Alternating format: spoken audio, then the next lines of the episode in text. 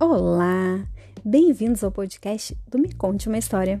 O meu nome é Marilei e uma história eu vou contar.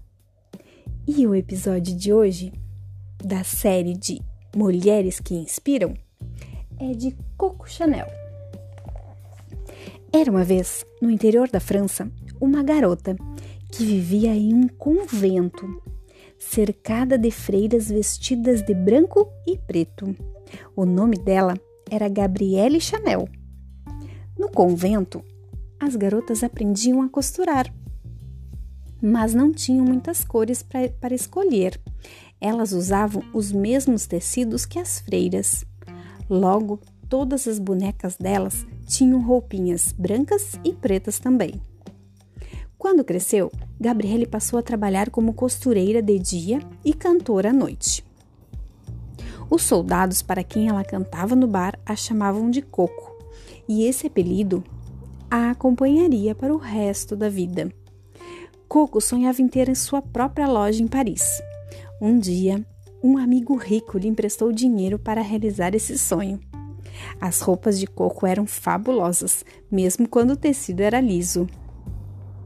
Onde você compra isso? As chiques senhoras parisienses perguntavam para ela. Eu mesma faço, ela respondia.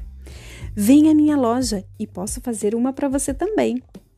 Os negócios cresceram rapidamente e logo Coco devolveu o dinheiro do amigo. Sua peça de roupa de maior sucesso foi o clássico vestidinho preto.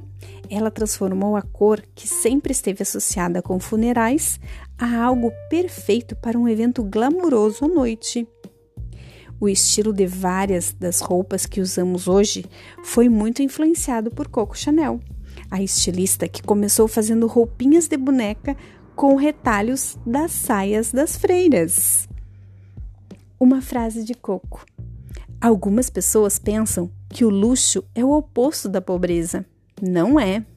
É o oposto da vulgaridade. Coco Chanel.